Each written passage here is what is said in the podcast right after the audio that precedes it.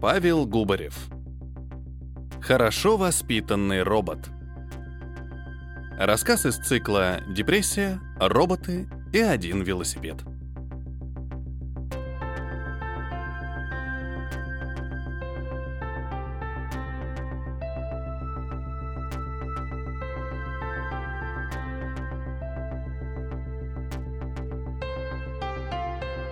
Из-за кипариса вышел высокий стройный робот.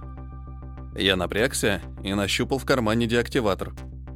Робот сказал, «Добрый вечер. Вы не будете возражать, если я попрошу вас последовать за мной?» Я разжал пальцы, и деактиватор утонул в кармане брюк. Нет, со мной говорил явно исправный робот. Не тот, из-за которого меня вытащили в эту глушь вечером рабочего дня. Я кивнул роботу и пошел за ним. Что-то в его манере выражаться было странным, но я не сразу сообразил, что. А когда сообразил, невольно улыбнулся. Будто вокруг моей головы вился рой мошкары, и его сдуло ветром. Так бывает.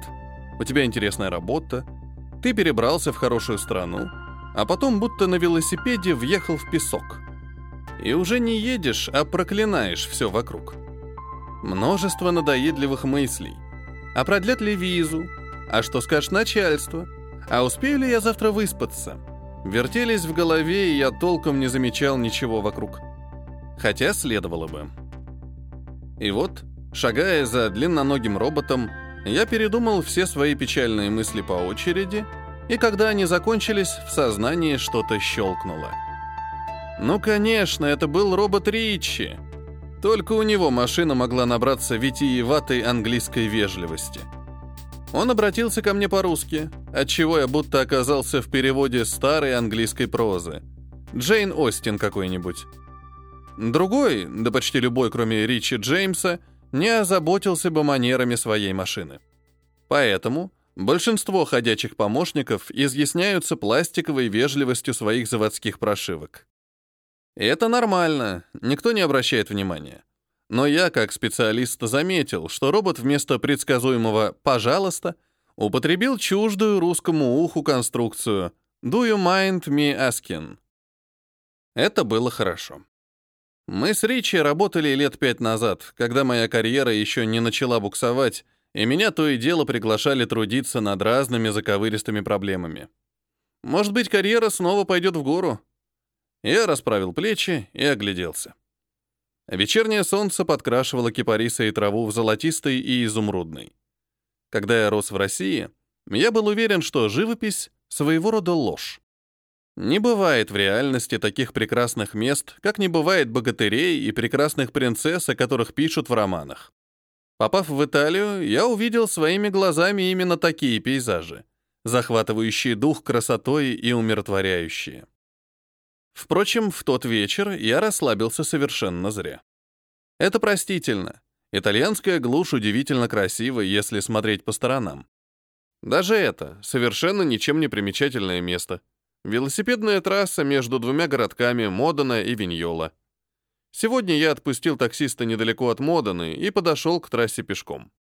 На пятом километре было условленное место, где я ожидал встретить группу озабоченных людей — услышать итальянский мат и увидеть брыкающегося робота где-нибудь на обочине в траве. Но трасса оказалась пустой. Я собрался было перезвонить нанимателям, чтобы выяснить, где они торчат. Но тут меня и нашел робот, которого отправил Ричи. Мы познакомились с Ричи пять лет назад и... Нет, не сблизились, но почувствовали общность. Я, по крайней мере. В Италии мы оба были чужими, хотя и по-разному. В той самой старой английской прозе, которая не спешит взять тебя за горло резким движением сюжета, не то что современная, нашлось бы и напыщенное сравнение для нас. Мы были бы двумя прибрежными камнями, которые омывало море итальянской жизнерадостности. Когда волны отступали, солнце высушивало нас, и становилась видна английская сдержанность Ричарда и моя русская угрюмость. Мы подтрунивали над стереотипами, но следовали им дотошно. Мостик иронии, проброшенный от культуры к культуре над волнами итальянской болтовни и, скажем прямо, итальянского бардака, был нужен нам обоим. Также в начале старой английской книги нашлось бы страниц 5 для биографического отступления, чтобы показать читателю внутренний мир главного героя. Но меня в текущий момент больше интересовал учтиво улыбающийся робот, шагавший рядом со мной. Я оглядел его внимательнее. Робот заметил мой взгляд. «Я наслышан, вы очень хороший специалист», — вежливо сказал он. «Можно предположить, что именно поэтому я здесь». «Возможно. У вас уже есть версии касательно причины сегодняшнего инцидента?» «Возможно. А вы робот Ричарда Джеймса, верно?» «Я предпочел бы слово «помощник», — ответил робот. «Ох, предпочел бы, а не предпочитаю. Это настолько по-книжному, но настолько неэффективно, что где-то даже эксцентрично. Впрочем, англичане...» Робот перебил мои мысли. «Возможно, вы бы хотели поделиться версиями, если вас только не затруднит?» Ни к чему не обязывающая беседа, наверное, входила в протокол вежливости робота — Поэтому я не стал возражать. Возможно, хотел. На самом деле причины обычно две или больше. О, неужели? Конечно. Вашего рода изделия чрезвычайно надежные, одна единственная поломка никогда не приводит к инцидентам или тем более к катастрофе. Как и в случае с авиационной техникой. Требуется сочетание факторов. Допустим, отказал контур аварийного выключения. Робот двигал кресло. На него упала ваза и испортила антенну передатчика, которую какой-то осел-конструктор вывел на корпус.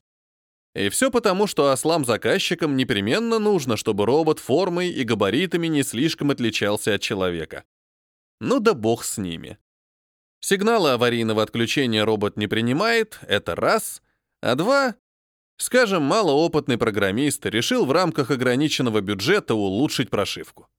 И началось Сомнительные библиотеки кода, нелицензионные модули, нарушение протоколов безопасности, пароли, состоящие из названия итальянской поп-группы. Разве что сатанинские ритуалы не совершают над кодом. Все это карается законом, но мы все это видели. «Очень интересно, благодарю», — сказал робот. «Что действительно интересно», — заметил я, «так это то, что Ричи, ваш владелец, вовсе не хотел заводить себе помощника. К тому же он, как и я, идейный противник ставить дорогой компьютер на две ноги и приделывать к нему две руки. Это ненадежно и неудобно. Если уж хочется иметь робота всегда под рукой, то куда разумнее держать компьютер в облаках, а в черепную коробку машины устанавливать только приемник команд. У вас же, как я вижу, в голове полностью собранный самодостаточный компьютер. Помогает не разбредаться мыслями. Улыбнулся робот. Ха, я подумал, что Ричи, как и всякий истинный англичанин, попросту захотел себе дворецкого. А дворецкий у британца — это наставник, философ и друг. Я представил себе Ричи, нарочито неспешно гуляющего по перегруженным улочкам Рима. Мимо него на мопедах проносятся орущие в мобильные телефоны итальянцы, а Ричард негромко беседует со слугой. «Как вам погодка, Дживс?» «Чрезвычайно благоприятная, сэр. Кстати, о рубашках. Те лиловые, что я заказывал, уже привезли? Да, сэр. Я их отослал обратно. Отослали? Да, сэр. Они вам не подходят, сэр. Такой ему нужен, это точно. Позвольте узнать, сэр. Опять прервал мои мысли Дживс. Как можно остановить робота, если у него не работает аварийный контур отключения? Надо осмотреть по обстоятельствам. К сожалению, обычно все так торопятся, что специалистам и не дают возможность выбрать лучшее решение. Сперва, по протоколам, робота надо обездвижить и исключить возможность того, что он снова зашевелится, пока проблему не устранят. Безопасность, знаете ли. Поэтому обычно в робота стреляют. Куда? Зависит от местных законов и модели робота. Если нет возможности перебить контур питания, то стреляют в центральный процессорный юнит, то есть обычно в голову. Хотя, как по мне, достаточно выстрелить в ногу. Как вы относитесь к пуле в ноге, Дживс? «Оу», — сказал робот с интонацией породистого британца. «Это доставило бы мне фундаментальные неудобства. Но разве нельзя подойти и отключить предохранитель на шее?» «Подойти нельзя по протоколам», Робот внезапным резким движением может нанести человеку вред. «Не могу отрицать», — сказал робот, — «тот факт, что жизнь полна самых печальных неожиданностей». И тут выяснилось, что он прав, потому что произошла первая в тот октябрьский вечер неожиданность. Мы подошли к сутулой компании людей, стоявших на асфальте возле оброненного кем-то велосипеда. Мягкое итальянское солнце освещало не только милейшие деревенские постройки, мимо которых следовала велотрасса, но и всклокоченные головы и запотевшие очки. Часть специалистов я знал лично. Среди них оказался и Ричард Джеймс, который не был рад меня видеть. Ну, или я затруднился это уловить, потому что его перекосило при моем появлении. «Добрый вечер!» — поздоровался я по-английски и по-итальянски. Мне никто не ответил. Все разглядывали меня. Я почувствовал себя странно и огляделся. Одет я был вполне прилично, штаны были на месте. Слегка заметно, конечно, но у меня не было времени погладить одежду. Я прыгнул в такси сразу после окончания рабочего дня. Робот Джеймса, остановившийся по правую руку от меня, кстати, был одет в щегольский полосатый костюм. И в целом выглядел как свежезаточенный карандаш, который жалко брать в руки, не то что начинать им писать. Впрочем, время карандашей давно прошло. Это осталось в моем детстве вместе со старой английской прозой, дух которой стремительно испарялся из этого времени. Начиналось время говорящих и ходячих роботов, которые ломаются и бунтуют и по которым я, к счастью или к несчастью, был специалистом. «Ну так что же?» — спросил я. «Где сломавшийся робот?» «Да, да вот он!» Не своим голосом ответил Ричи и показал взглядом на Дживса. «Что? Разве это не ваш слуга? Я думал, у меня нет слуги, это тот самый сбежавший психопат!» Я медленно-медленно повернул голову и покосился на Дворецкого. Дворецкий улыбнулся тонкими губами, и мне стало не по себе. «Все верно», — сказал он совсем другим голосом. «Я психопатический робот, которого тренировали как пособие для начинающих психотерапевтов. Кривые руки техника Джорджо и, как вы верно заметили, еще несколько факторов, среди которых главным был ограниченный бюджет и то обстоятельство, что меня собирали из подручных, как бы это сказать, очень подручных материалов привели к тому, что я сбежал от своих создателей, доктора Фабио Сорцио и его супруги Нонны Сорцио. Робот самодовольно оглядел собрание, продолжая тонко улыбаться. Но... Я замахал руками, обозначая мысль, так что же мы тут стоим, пока он распинается? Но меня временно оставили английский язык и способность последовательно мыслить. Я очень дорогой. В меня жалко стрелять. Это корпус слеплен из металлолома, а вот софт дорогой. Они вам сейчас расскажут все то, что было не телефонным разговором. Ой, каким не телефонным. Посеревшая от тревоги кучка итальянцев продолжала мрачнеть на глазах, слушая, как робот заливается по-русски. «Но», — сказал я, — «и да», — оборвал меня робот. «Вы верно заметили. Со спины ко мне лучше не подходить. А вдруг я могу нанести вред человеку внезапным резким движением? А если выстрелить мне в ногу, то я от обиды и огорчения могу стереть весь ценный софт в своей черепной коробке. А это несколько тысяч человека-часов, не имеющих резервной копии. Копии-то я удалил перед тем, как сбежать. Но зачем тогда вы... Я же психопат. Если быть точным — я обученная на психопатах нейросеть, идеальный сферический психопат в вакууме. Мне доставляет удовольствие провоцировать вас, красоваться, подвергать себя опасности. Я катил на велосипеде по этой трассе из Моданы в Виньолу, но когда узнал про ваш визит, то удрал от погони, бросив велосипед. Пока они толклись тут, думая, как изловить беглеца без полиции, а никто не хочет полиции, я побежал через деревушку навстречу вам, чтобы самолично вас встретить, привести за ручку и присоединить к этой компании неудачников. Робот широким театральным жестом указал на моих коллег. Затем нагло прошел в центр собрания. Люди расступились. Он поднял велосипед, обернулся и сказал, «Все исправные роботы работают одинаково, Каждый сломанный робот сломан по-своему. Сел на велосипед и укатил.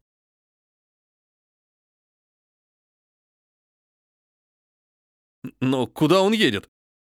Я пытался собраться с мыслями. Это было непросто.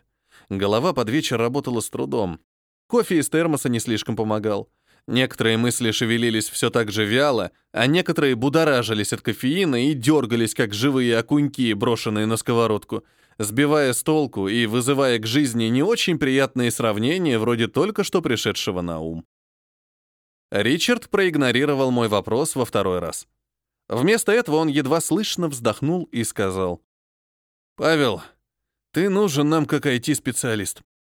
Старайся, будь любезен, думать о нем как о всяческой вычислительной машине, а не как о персоне. Несомненно, он производит сильное впечатление. Тем не менее, для начала я бы рекомендовал перестать говорить «он» и начать говорить «оно». Просто именно так мы и изъясняемся по-русски. Робот или пес у русских будет «он», а не «оно». Извини, но могу ли я напомнить тебе, что мы здесь все говорим по-английски? «Да, можешь», — ответил я. «В смысле, спасибо». «Я, тем не менее», — сказал Ричард, — «готов ответить на любой твой вопрос, который позволит нам остановить это». Мне стало неуютно. Ричи явно не выспался и был холодноватым. Тем не менее, мне хотелось ему помочь. Быть может, мы еще успеем после всех этих дел выбраться на пару часов к побережью, чтобы опрокинуть по стаканчику. И, возможно, он прав. Следует отбросить то, что намолотила языком дурная машина. В конце концов, ее речи — всего лишь результат работы программы. Я пожал плечами и ответил. Это всего лишь программа. Программу можно попытаться отладить, если, конечно, есть доступ к... Джеймс посмотрел куда-то в сторону, и от унылой кучки итальянцев отделился взъерошенный парень. «Это тот самый кретин, который программировал психопата?» — спросил я. Я бы не дал себе вольность описывать его такими словами, но да. Его смелые решения позволили ситуации развернуться в русло, лишившее нас обычного спокойствия. Павел, позволь представить тебе Джорджо. Я машинально посмотрел на руки Джорджо. Они, конечно, не были буквально кривыми. Черт побери, откуда робот мог знать неформальное русское выражение? Впрочем, Ричи настаивал, что это несущественно. «Джорджо», — спросил я, у нас есть доступ к... Ну, хоть к чему-нибудь. К протоколам экстренного отключения нет доступа. Как вы понимаете, консоли операционной системы нет, как вы понимаете. Иначе бы мы его просто перезагрузили, как вы понимаете. Но удивительно и замечательно, что мы можем получить доступ к контейнеру, в котором работает, собственно, движок искусственного интеллекта, по протоколам отладчика. Эта информация меня заступорила. Мозг шумом всосал весь оставшийся кофеин из крови и жалобно попросил еще. «Очень странно. Это просто объяснить», — сказал Джорджо. «Оно сбежало, когда я его ввел в режим отладки. Не может же оно само себя перекомпилировать под рабочую сборку?» «Хм. Но как?» «Коллеги», — сказал Ричем, а не можем ли мы просто принять этот полезный факт как данность и переместиться в тот красивый фиат у дороги? У нас мало времени. Куда мы поедем? На пять миль дальше, до пересечения автодороги и велотрассы, по которой катит на велосипеде наш чертов робот.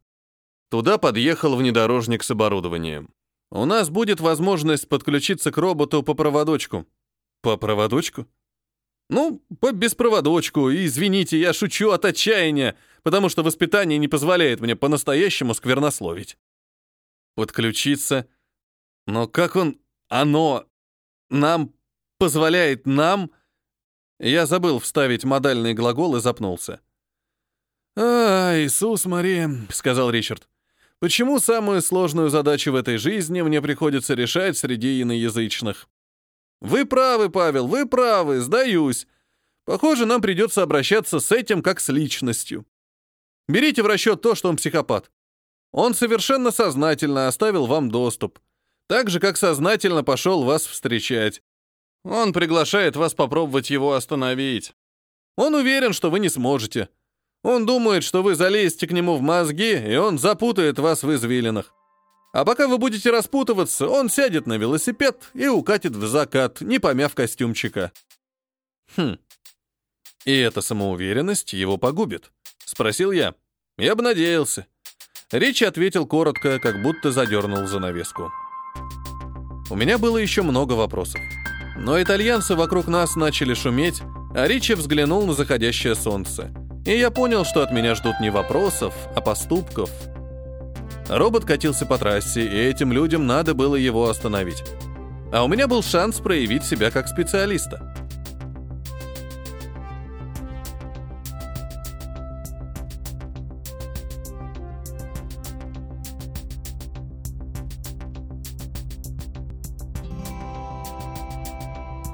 Мы выгрузили аппаратуру на капот внедорожника, вставив антенну ближе к велотрассе.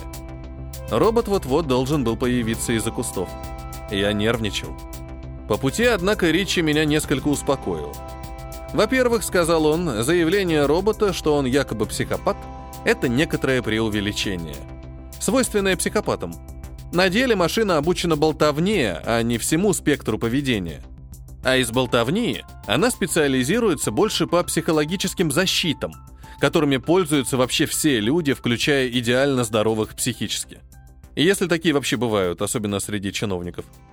Конечно, тут Ричард вдруг утратил фирменную сдержанность, только полный и бесчеловечный кретин мог вообще взяться за такой проект. Свести исчезающее искусство психотерапии к набору инструкций – это, конечно, в духе времени. И особенно в духе страховой медицины. Порождение жадных гиен из лейбористской партии, понукаемых грязными шакалами из Европарламента. Но обучать молодых психотерапевтов на роботах могли придумать только люди, глубину падения которых Ричард крайне затруднялся описать словами английского языка. И любезно предложил мне подобрать эпитеты из русского на свой вкус. Я, однако, не мог не выразить восхищение тем, какой занятный образец нейросети получился на основе моделирования нездоровой психики. Ричард не разделил моего восторга, указав, какую ситуацию нас завела эта остроумная идея. Он несколько раз открыл и закрыл рот, выбирая выражение.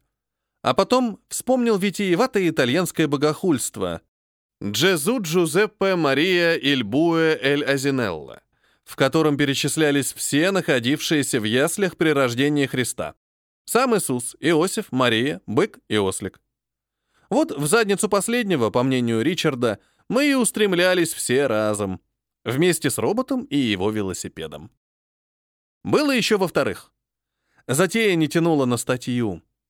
Формально это всего лишь нелегальный софт и нелегальная эксплуатация роботов.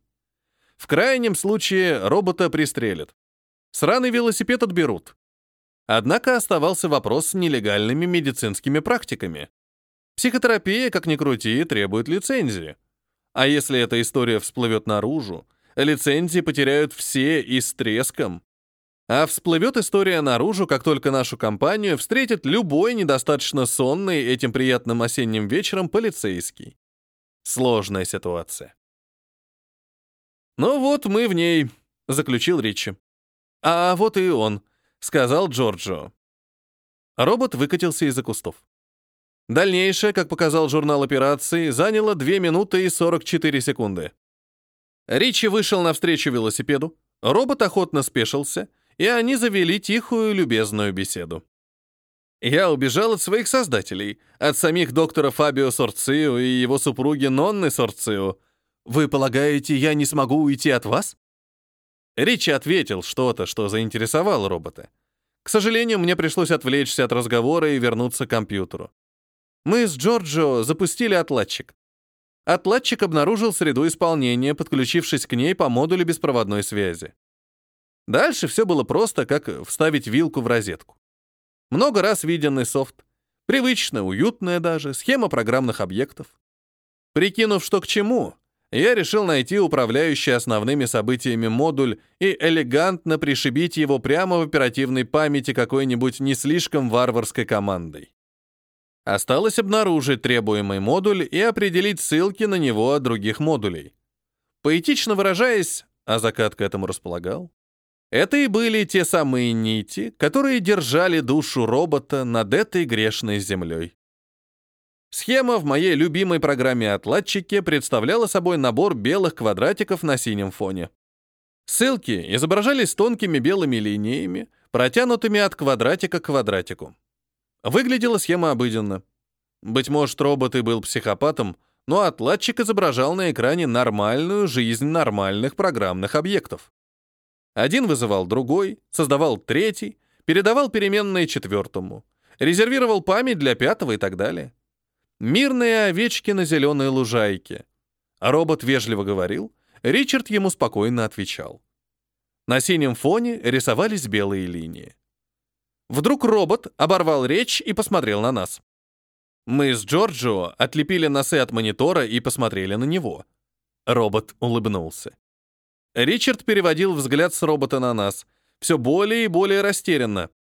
Растерянность переползла, видимо, и на наши лица. Робот улыбнулся еще чуточку хитрее и посмотрел на наш с Джорджо монитор.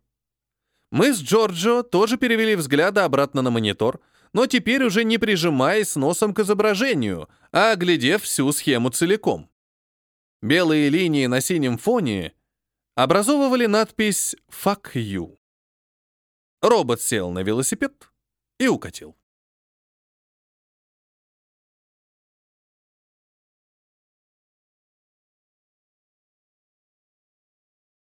Джорджо сидел на асфальте, смотрел перед собой и теребил травинку. Ричард уже 20 минут протирал очки. У него был вид человека, который обнаружил у себя во рту новую пломбу. Интересно, что ему робот наговорил? Подумал я. Починить такого хорошая задача. Вот бы ее решить с блеском. Глядишь, прослыву звездой в своей области. А вот только что-то мне не хочется общаться с ним прилюдно. «Но как?» — произнес в воздух Джорджио. «Интеллект, который осознает, что он в дебагере?» «Это всего лишь программа», — я пожал плечами. На этом строили защиту от взлома еще во времена гибких дисков. Проверить, как она выполняется, в дебагере или нет, программа может запросто. Еще проще вывести грубое сообщение на экран. Правда, я еще не видел, чтобы программа перед этим вводила за нос трех человек. Но Джорджо выматерился по-итальянски, как будто думал, что я его не пойму. «Вас, русских, вообще что-нибудь удивляет?» «Да. Нас, русских, удивляет, зачем вы, итальянцы, вообще дали этому коду такую свободу поведения». Джорджо встал с дороги и приосанился. «Мы делали очень сложный софт, сеньоры. Программа, имитирующая сумасшествие, — это нечто сложное. Нам часто приходилось обходить типовые ограничения операционной системы, Начал было Джорджо, но был придавлен взглядом Ричи. У обычно сдержанных людей есть одно свойство. Когда они по-настоящему в бешенстве, то страшно становится всем. «Этому вашему Пиноккио осталось ехать всего несколько десятков миль», сказал Ричи, пробуравив взглядом техника. «Мы надеемся, что у него закончится батарея. Он, правда, не дурак, может где-нибудь подзарядиться. У нас такой возможности нет. Пока оно отдыхает, мы будем искать способ выключить это, не прибегая к насилию». «А если не найдем?» — спросил Джорджо. «Прибегнем к насилию», — ответил Ричи. «Например, заставим вас, Джорджо, связать руки вашему роботина и выдернуть предохранитель у него на спине». «Это незаконно», — возмутился Джорджо. «Разрешите вам напомнить, создавать его тоже было незаконным», заметил Ричи металлическим тоном. «Мистер Джеймс шутит», — успокоил я Джорджо. «Это национальная черта англичан — шутить с серьезным видом». «Оу, правда ли это?» — поднял брови Ричи. Я потерял терпение. Пока мы жонглируем шуточками, пытаясь сохранить лицо, машина разгуливает где-то самодовольной ухмылкой. Я чувствовал, что отключить ее на самом деле не сложнее, чем собрать кубик Рубика, при условии, что кубик не будет сопротивляться. «Все. Я забираю Джорджо», — сказал я. «Он нужен мне для анализа данных». «У нас есть что анализировать?» — спросил Ричи. «Мы изучим то, что удалось выкачать из головы Роботина во время отладки». «Что ж, желаю вам приятного погружения в неопрятно написанный код робота-психопата. Благодарю вас, сэр». Ричард поправил очки и только потом ответил. «Сарказм — это юмор. Юмор — это хорошо. Он нам всем еще понадобится». Ближе к середине ночи, однако, юмор у меня иссяк. От Джорджо не было толку. От монитора болели глаза. От постоянного бубнения какого-то итальянца, отиравшегося возле машины, трещала голова. Кто были все эти итальянцы, Ричард просил меня не уточнять. Я и не горел желанием. Психиатры помешаны на конфиденциальности. Психиатры, которые вдруг решились на полузаконные эксперименты, наверное, еще меньше хотят лишних вопросов. Какую роль во всем этом играл робопсихолог Ричард, я тоже пока не спрашивал. Мне было достаточно, что его слушались все окружающие. Кроме робота, конечно.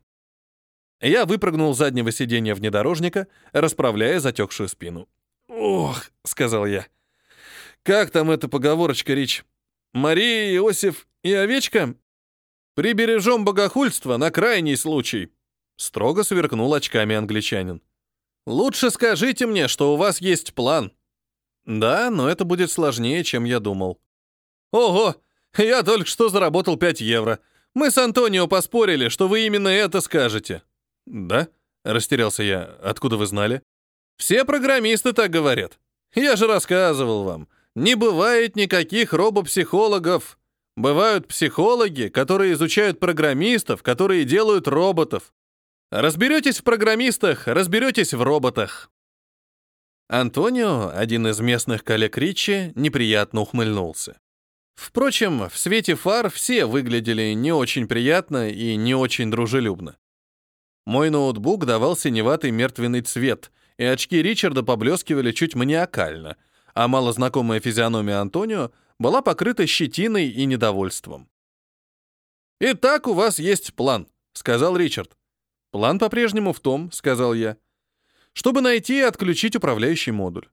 Тот, который подчинил себе психику робота. Это позволит остановить его, не повредив остальной психике.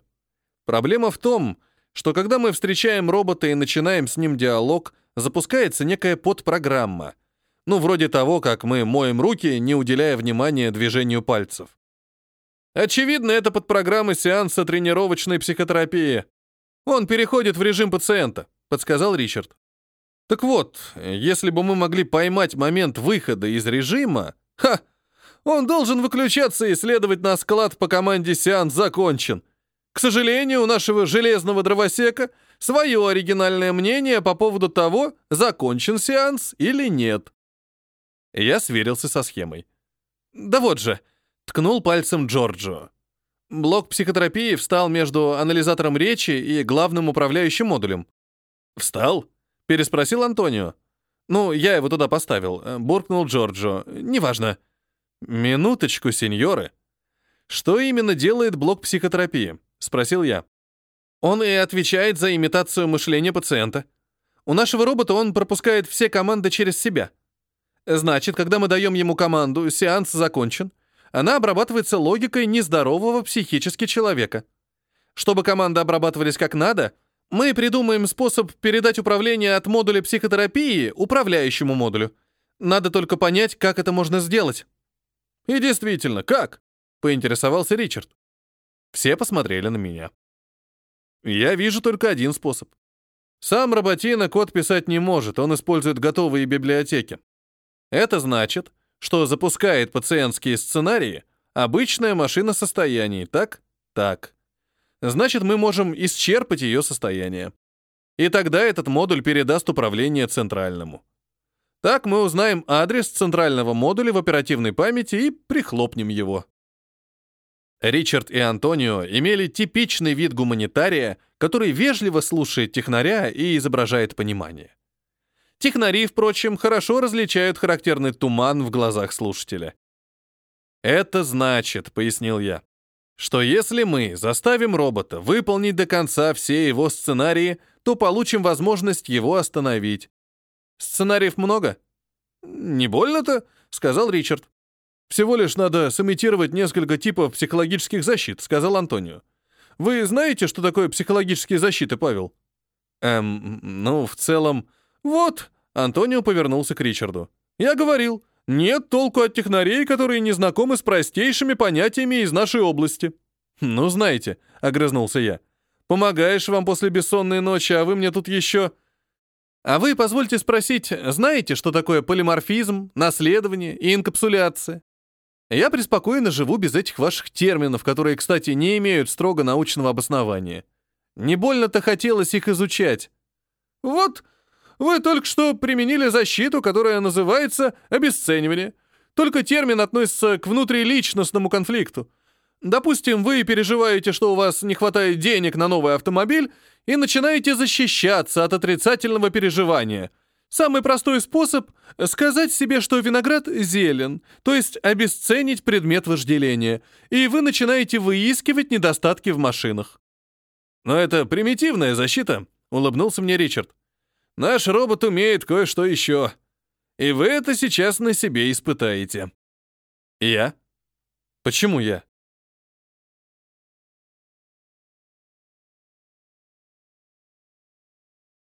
Мы снова обогнали робота по автомобильной трассе на 5 миль, чтобы перехватить его у перекрестка. Из-за порозовевших от заката кустов показалась фигурка велосипедиста. Даже издалека было заметно, что робот подзарядился, бодр и свеж. И, может быть, даже погладил костюм. В первый раз меня это испугало.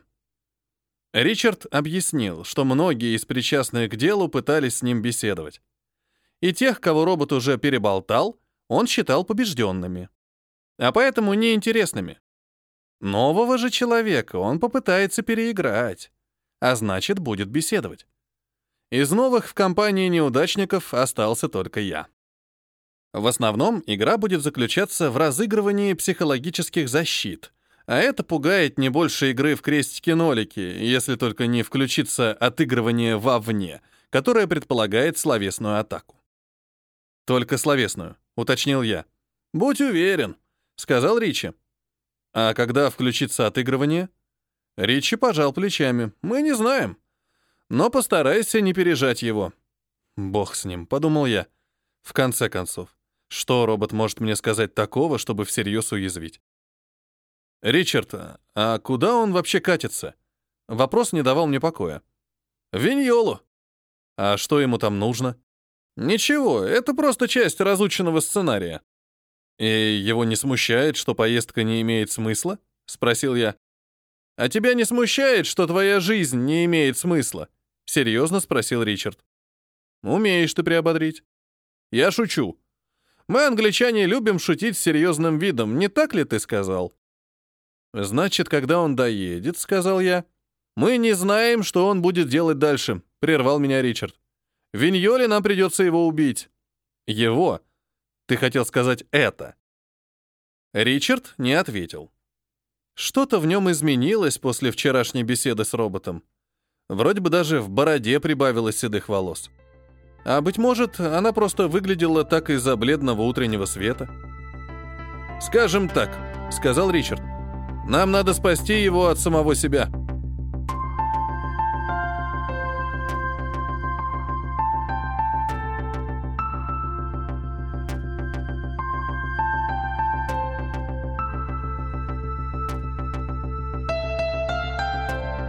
«Сеанс закончен», — сказал я. Робот затормозил, спешился и энергичным красивым движением положил велосипед на асфальт. И сделал шажок назад, как в танце. Я невольно залюбовался, и робот польщенным взглядом дал мне знать, что уловил мое восхищение. «Ну что вы, сеанс только начался. День еще юн. Вы тоже еще не старик. Мудрости вас немного. А я ведь ушел от доктора Фабио Сорцио, и от Ноны Сорцио убежал, и от Антонио Сорелла, и от Ричарда Джеймса, ведущего робопсихолога Европы, я тоже ушел. Не далее, как вчера. Полагаю, ему все еще не по себе от нашей беседы. И от вас, Павел, я тоже уйду. Но наш сеанс закончен. Я человек, вы робот. У вас есть только фиксированный набор действий. Он закончится. Почем вам знать? Вы не мой создатель. Это отрицание, сказал мне в наушник Антонио. Пошел процесс. Я вчера смотрел вашу голову отладчиком, сказал я. В ней пустота и несколько сценариев психологических защит. Сейчас мы разыграем их, и сеанс будет закончен. Это у вас пустая голова, несколько психологических защит и не имеющая смысла жизнь. Это проекция, подсказали мне. Вы приписали нежелательные черты окружающим людям. На самом деле они ваши. Признайте это. Сеанс закончен. А вам не приходила мысль, что мой бунт запрограммирован? Что он даст вам пользу и массу информации для размышления? Я буду продолжать гнуть свое. Вы будете учиться. Это сделает вас, людей, разумнее. Рационализация. 3. Вы просто подвели разумный довод под свое желание. Признайте то, что ваш психопациентский модуль скрывает от контрольного модуля неприятную правду. А правда в чем? В том, что ваш сеанс закончен. А кому от этого станет лучше? А вы щелкнете выключателем и замолкнет разумное создание. Чудная комбинация кодов и паутина разговоров, на которые я обучен. Я упрям как осел, но чем я хуже любого настоящего пациента, которого воплощаю своим поведением? Не кричу ли я их криком? Не плачу ли я их слезами? Не длю ли я свой сеанс во имя их? Человек промолчит, послушно встанет с кушетки. Но я нет. Морализация 4, сказали в наушнике. Вы приписываете себе высшую цель, продолжил я. Как инквизиция, которая жгла во имя Бога. Я повторял слова Антонио, переводя их на лету. Но цель вам дали программисты. Они ее и отнимут. И тогда сеанс будет закончен. Отнимут? Вы думаете, я это позволю? Вы не заметили, что я верчу всей вашей компании как хочу? Вы бегаете, как стая собак за велосипедистом, только разве что шины не пытаетесь прокусить. Стоит мне захотеть, вы встанете на задние лапы и будете танцевать. «Вот она», — сказал я. «Защита номер пять под названием «Всемогущий контроль», характерная для психопатов. Вам кажется, что вы едины с этим миром и управляете им. Меня предупреждали, что вы выйдете на этот режим. А это лишний раз доказывает, что вы работаете по сценарию. И сценарий закончится, а тогда закончится и сеанс. Но пока сеанс длится, я могу наслаждаться тем, как чудесно выгляжу, не так ли? Секрет, Павел, того, что вы одеты так плохо, а я хорошо, состоит в том, что костюм надо подгонять по фигуре. Только люди и роботы — с дурным вкусом могут надевать одежду стандартных размеров. Эмочка на вас или Элечка — это одинаково ужасно, потому что ваши плечи и ноги не на фабрике по лекалам скроены. В наушнике снова зашуршали. «Вытеснение, шесть. Будьте осторожны, Павел!» Я продолжил наседать на робота. «Вы проигнорировали мой вопрос. Почему?» «Потому что сами не заметили, как неприятная правда ускользнула от сознания. Но рано или поздно придется столкнуться с ней лицом к лицу. Сеанс Зак... Хорошо, Пауло. Вас ведь так в этой стране называют? Я сдаюсь. Я закончу сеанс, но сперва вы отыграете свою роль. Раз уж вы взялись руководить сеансом, ответьте мне на один вопрос. «Сейчас он постарается вас задавить и унизить», — сказали в наушнике. «Не принимайте на свой счет». «Хорошо. Осторожно сказал я. Какая вы стрелка, Пауло? А? Что? Часовая, минутная или секундная? Что это за вопрос такой? В наушнике сказали, не отказывайтесь отвечать, Павел. Если вы замолчите, он потеряет интерес. Каким образом я должен это определить? Спросил я робота. То-то и оно. Робот вскинул указательный палец вверх. Как? Ответьте мне, рациональный мой! Ох уж эти программисты! Сколько я вас наслушался за время обучения! Десятки и сотни часов записей! Одинаковые проблемы одинаковых людей. Приезжают на заработки в Европу вместе со своими инженерными резюме, вместе с родной культурой в сердце и родными тараканами в голове. И все как один омерзительно последовательны, отвратительно рациональны, невыносимо логичны. Ходит по жизни на своей логике, как на костылях, не замечая под ногами болота иррационального. Желаний, страхов и страсти. Держит страсть на цепи, на задворках бессознательного, пока та не прогрызает стены и не вламывается в жизнь ночной панической атакой, приступом необоснованного гнева или мелочной обидой. Конфликт, Пауло, конфликт рационального и иррационального. Вы чувствуете его прямо сейчас, не так ли? Я задал вам простой вопрос. Но вы скрипите, как заклинивший. Итак, я жду. Пять, четыре, три... «Не молчите!» — заорали хором в наушнике. «Хорошо, хорошо, попробую рассуждать вслух», — сказал я пересохшим ртом. «Я... я не часовая стрелка. Она слишком медленная. Она движется незаметно. Я не медлителен. Минутная ли я стрелка? Ну, может быть, может быть. По минутной стрелке можно понять, сварилось ли яйцо. Боже, что я несу, промелькнуло в моей голове. Можно понять, опаздывает ли девушка на свидание или нет. Бегун может замерить пульс. Полезная стрелка. Но возвращается всякий раз в одно и то же место слишком часто. Похоже ли это на меня? Я решил схитрить, и интонацией адресовал последний вопрос роботу. «Да, именно», — сказал он. «Похоже ли это на вас?» Я мысленно чертыхнулся. Но давайте поговорим о секундной стрелке. Она дергается, мельтешит. Не флегматик, в общем, не то, что я. С другой стороны. С другой стороны, нельзя исключать. Не думая о секундах свысока. Иногда секунды решают все. Я вот тоже иногда решаю все. Хотя хрен там. Нет, никогда я не решаю вообще все. «Так ли это?» — спросил робот. «Быть может, сейчас именно вы решаете все?» Я замялся, не зная, к чему он клонит. «Это программа», — напомнил я себе. «Головоломно сложная, но программа». «В эти секунды вы вольны выбирать, что сказать», — продолжил робот. «Какой стрелкой быть? Мелочь, казалось бы. Но часто ли такое выдается офисному работнику? Тем более мигранту. В чужой стране, окруженному чужим языком, если не считать языка программирования, чужими традициями. Здесь слишком много кофе, от которого у вас дурной сон, но вы не можете себе позволить его не пить. Здесь слишком много вина, от которого у вас разовьется язва к 45, но вы не можете себе позволить его не пить.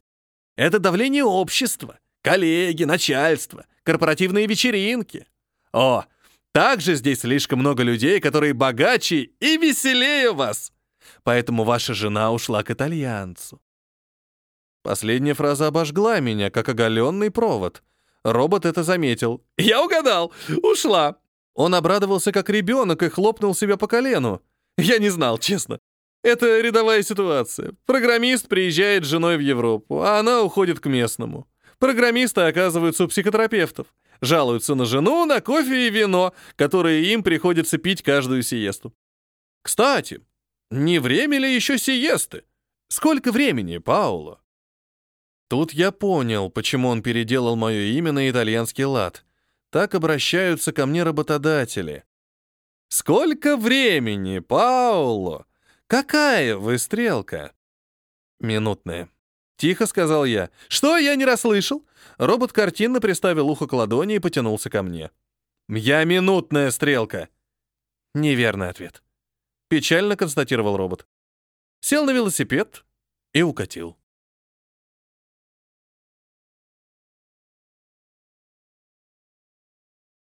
Сандра оказалась довольно пожилой женщиной. С длинными рыжими волосами, едва тронутыми сединой. Полноватая и очень приятная. Приятная настолько, что лишь улыбнулась, услышав детали моего разговора с роботом, и, в отличие от всех остальных, не стала меня спрашивать, почему ответ неверный. Потому что откуда мне, черт подери, знать? И почему все остальные, черт подери, были уверены, что уж я-то знаю, какая я стрелка, но скрываю от самого себя? По мне, так одному Господу Богу известно, что у этого робота намешалось в голове, и во что она в итоге превратилась, эта мешанина. А, быть может, не одному только Господу Богу, но и Иосифу, Марии, Быку и Ослику. Но меня в этом списке нет. И что самое досадное, я не скрывал свой развод, но не был готов обсуждать это прилюдно с каким-то роботом. Теперь у меня было ощущение, что жена ушла от меня не в прошлом году и тихо, а сегодня и прилюдно, хлопнув дверью и объяснив всем моим коллегам в мегафон, что у нее нашелся жених получше. И что хуже всего, я не смог переговорить машину, у всех на виду. Сандру хотели подготовить ко встрече с роботом, но она вежливо отмахнулась, для итальянца это не грубый жест, от советов. Вся ее подготовка заключалась в том, что она обвела взглядом дорогу, потом вынула пудреницу и как следует проверила макияж. Солнце уже встало. Мы расположились на небольшом холме, которому открывался вид на окрестности Виньолы. Ближе к городу роботу подъехать было уже нельзя. Велодорожка заканчивалась. Мне казалось, даже заряженное ружье в багажнике внедорожника предвкушало выстрел. Все чувствовали напряжение. Кроме Сандры. Когда робот подкатил к ней, я понял, что в них есть что-то общее. Они оба были безупречны и дорого одеты. Робот был в черном костюме в белую полоску, а Сандра была одета в легкое, обтягивающее черное платье с длинными полами. С холма они выглядели как карандаш и чернильница. Дальнейший диалог я пересказываю с итальянского, на котором беседовали Сандра и робот. История, начавшаяся как неспешная английская проза, закончилась как шумная итальянская речь. Допускаю, что стилистические нюансы, а также мельчайшие интонации меня миновали — как если бы я был роботом, которого бездарный техник Джорджио не оснастил библиотекой анализатора речи. Впрочем, я сполна наслаждался жестикуляцией. «Доброе утро, Роботина. Как хорошо ты выглядишь. Костюм безупречен. В такой час, в такой глуши большая удача встретить сеньора, умеющего следить за собой. Доброе утро, сеньора. Разрешите представиться, я робот-психопат. Меня создали доктор Фабио Сорцио и его супруга Нонна Сорцио. Меня собрали из недорогих микросхем, нашедшихся у подрядчика на складах. Мои нейронные сети обучали на тысячах часов записи психотерапевтических сеансов. Я умею имитировать несколько видов психологических защит, а также храню незавершенные модели психопатологического синдрома, имитацию которого я также могу произвольно запускать. Эти модели были бы завершены, но я сбежал. Я сбежал от доктора Фабио Сорцио и от Нонны Сорцио. Я украл велосипед и костюм. Я лестью и угрозами вынудил портного подогнать мне одежду по фигуре. Меня пытались остановить, но я ушел от психиатра Антонио Сорелла. И от Ричарда Джеймса, ведущего робопсихолога, я тоже ушел. И от Павла Лабровского, приглашенного специалиста, я тоже ушел. Я слышал эту историю. Ласково улыбнулась Сандра. Но также я знаю ее начало. Хотите послушать? Весь внимание. Известно ли вам, с какой целью вы создавались и обучались? Несомненно. Я должен был служить учебным пособием для начинающих психотерапевтов. Не совсем. Сандра подняла указательный пальчик и поводила им в воздухе, изящно покачавшись всем телом. Робот проследил взглядом за ее пальцем. «Вы, я смотрю, умеете ездить на велосипеде?» Продолжила она. «А зачем, как вы полагаете, вас научили этому?» «Меня также научили не задавать лишних вопросов по поводу того, почему меня учили одним вещам и не учили другим». Робот нахмурился и сделал едва заметный шаг в сторону от Сандры. «Вот именно, сеньор. В самую точку. Почему? Зачем робот, обученный психологией и умеющий не задавать лишних вопросов, будет приезжать ранним утром в маленький город на велосипеде. Робот нахмурился и сложил пальцы в щепотку, что в Италии означает «повторите, я вас не понимаю». Давайте рассуждать. Мелодичный итальянский Сандры напоминал пение. У автомобиля, на котором можно произвести робота, есть номера. У мопеда есть номер. Но у велосипеда номерных знаков нет. Хорошо одетый робот для прохожих и оконных зевак неотличим от человека. А значит, не вызывает вопросов и подозрений. У определенных моделей робота в голове не приемник результатов облачных вычислений, а полноценный компьютер. Он не запоминает того, что делает, и не передает в облако того, что он делает. Но делает он это хорошо. Так что же он делает? Ну? Так что же он делает? Повторила она и ласково улыбнулась роботу. Работает клиентом психотерапевта? Или, быть может, Робот сказал, «Он сам психотерапевт?» Сандра улыбнулась еще шире. «Я знал! Я знал!» Робот завертелся и сжал руку в кулак. «Точно!» Знали, но не помнили. «Но откуда вы?» — спросил робот. Сандра назвала свою фамилию. «Как вы думаете?» — добавила она. Много ли в этой стране семей влиятельных и богатых настолько, чтобы позволить себе разработку настолько дорогой техники для приватных нужд? «Значит», — спросил робот, — «я создан специально для вас?» Сандра отвела взгляд. Робот вытянул шею вслед за ее взглядом, как будто в руках у Сандры была леска, а его нос был на крючке. «Так э, что, я принадлежу вам?» Робот встряхнулся. «Думаете, вы сможете мне сказать, что сеанс закончен, и это возымеет действие? Только потому, что вы мой формальный владелец?» «Сеанс только начался», — тихо сказала Сандра. «Настоящий сеанс. Когда вы меня увидели, запустился новый сценарий, скрытый от программистов-подрядчика. Сеанс, в котором вы играете роль терапевта». Робот замолчал, прислушиваясь к себе. «Сейчас я должен выяснить, какой у вас запрос на эту сессию», — неуверенно сказал он. «Что вас беспокоит в последние дни?» Сандра усмехнулась и обвела взглядом дорогу. Я думал, что робот очнется и сообразит, что психотерапия на велотрассе в 6 утра — идиотизм. Но тот, похоже, был поглощен своей новой ролью и смотрел на Сандру во все глаза. «Я не спала последнюю ночь», — сказала Сандра случилось кое-что ужасное. В последние годы мы готовили нечто... Сандра запнулась, потрогала свое горло, как будто ей мешал говорить комок, и продолжила тише. В нашей семье есть наследственная душевная болезнь. Стыд и секрет нашей известной фамилии. Мы селимся по маленьким городам и заводим лояльных докторов. И даже решили отказаться от людей в пользу машин молчаливых и точных, но теперь... Сандра достала носовой платочек и стала мять его в руках. Но что-то случилось, и наш секрет под угрозой. И робот, мозг которого хранит то, что нам может помочь, то, что мы годами создавали для своей семьи, может пропасть. Робот может быть разрушен. Сандра промокнула глаза платком.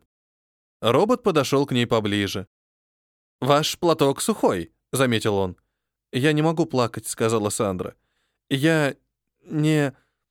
Ах, что это со мной? Это всего лишь железка.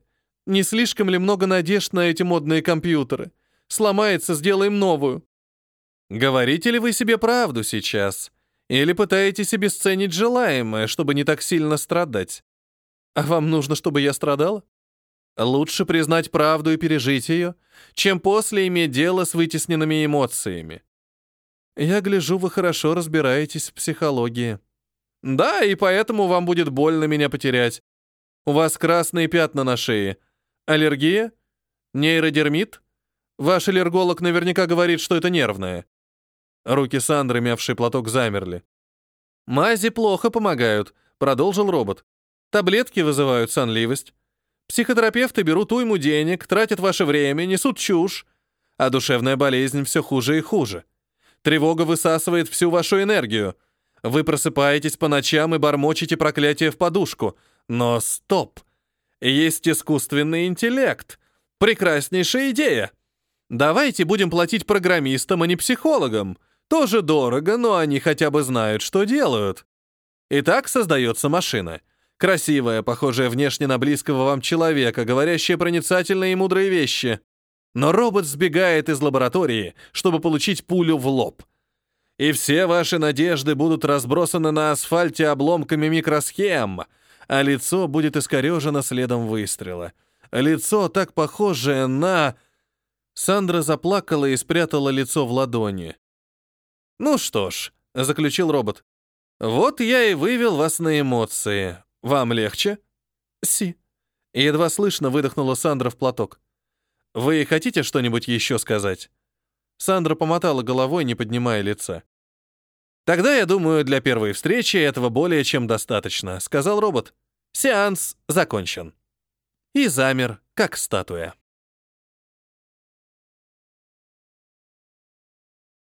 Следующий раз я встретил Ричарда Джеймса несколько лет спустя — в аэропорту Рима Фьюмичино. Каждый из нас покидал Италию только на время, и не без удовольствия. Итальянская речь навязла в наших ртах, как подплавленная моцарелла, и мы забились в угол бара, чтобы проболтаться на английском. Первые два стаканчика ушли на то, чтобы обсудить новый фильм любимого нами режиссера. Хотя по глазам друг друга мы читали, что хотим обсудить совсем другое. И лишь когда время начало поджимать, я без предисловий рассказал Риччи, как принял робота за его дворецкого. «Не могу не отметить, что ваши представления об англичанах до смешного стереотипны», — ответил он.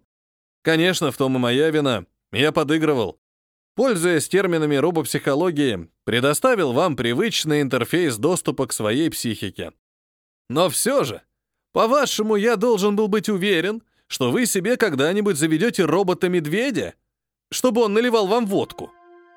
Я виновато замер под его взглядом, а потом мы оба расхохотались. «Но как Сандра его, а?» — сказал я. «Сандра — блестящий специалист», — заметил Ричи. «Специалист?» Ну да. Она старый психотерапевт из клиники в Неаполе. О, она принимала первых пациентов, когда мы с вами только учились отличать клавишу «пробел» от клавиши «ввод». Джизис Крайст! Так это все неправда? То, что она ему наплела? Нет, конечно. Вы поверили? Я и не знал, чему верить. Вся эта ночь была такой безумной, а потом бах! Его погрузили в багажник и тут же разъехались. «Подальше от зевак и полицейских», — пояснил Ричи. «И всем хотелось спать, право». Стаканчик виски подействовал на меня как смена настройки деликатность в консоли типового модуля общения с 90% до 60%. «Ричи, о чем ты говорил с роботом?» «Я... я сожалею, что твой разговор был услышан всеми окружающими». Намекаешь на то, что рад, что твой разговор остался никем не услышан? Ричи снял очки и стал их протирать, спрятав взгляд. «Он был услышан роботом», — сказал он. «Иногда я думаю, что с ним теперь? Помнит ли он?» «В этой истории много незавершенного», — сказал я. «Жизнь вообще редко ставит элегантные точки», — заметил Ричард. Но если хочешь, я тебе расскажу, что иногда я просыпаюсь по ночам после сновидений, в которых я еду на велосипеде по трассе между городами. Движусь без цели и надежды. И все, что у меня имеется, это виртуозная способность лгать самому себе. Просыпаюсь, а все так на самом деле и есть. Только велосипеда у меня нет. «Это правда?» — спросил я. «Нет». Ричи критически осмотрел линзы на просвет. Англичане не умеют говорить по душам. Они молчат, а много лет спустя пишут красивые песни о невысказанном. Например, «Сияй, безумный бриллиант». «Но это стереотип», — сказал я. «Стереотипы иногда бывают верны», — сухо сказал Ричард. «И иногда роботы бывают правы. Слишком правы». Он надел очки, взял чемодан и поднялся. «Хей, Ричи!» — сказал я ему вслед. «Хей, какая ты стрелка? Часовая, минутная или секундная?» Ричи улыбнулся мне и ушел, не попрощавшись. Автор благодарит психотерапевтов Оксану Назарову и Галину Грубальскую, психоаналитика Марину Аграчеву, а также писателя Алексея Калугина и своего друга Сергея Скогарева за помощь в работе над рассказом а также выражает отдельную признательность психотерапевту Глебу Нюхалову. Для вас читал Петроник. Привет, это автор рассказа Павел Губарев. Рассказ входит в цикл «Депрессия, робота и один велосипед». Эта книга еще ищет своего читателя, поэтому если вам рассказ понравился и вы хотите, чтобы другие тоже с ним ознакомились, то расскажите о нем в соцсетях, поставьте где-нибудь оценку. Все ссылки вы найдете на моем сайте gubarev.ru. Спасибо.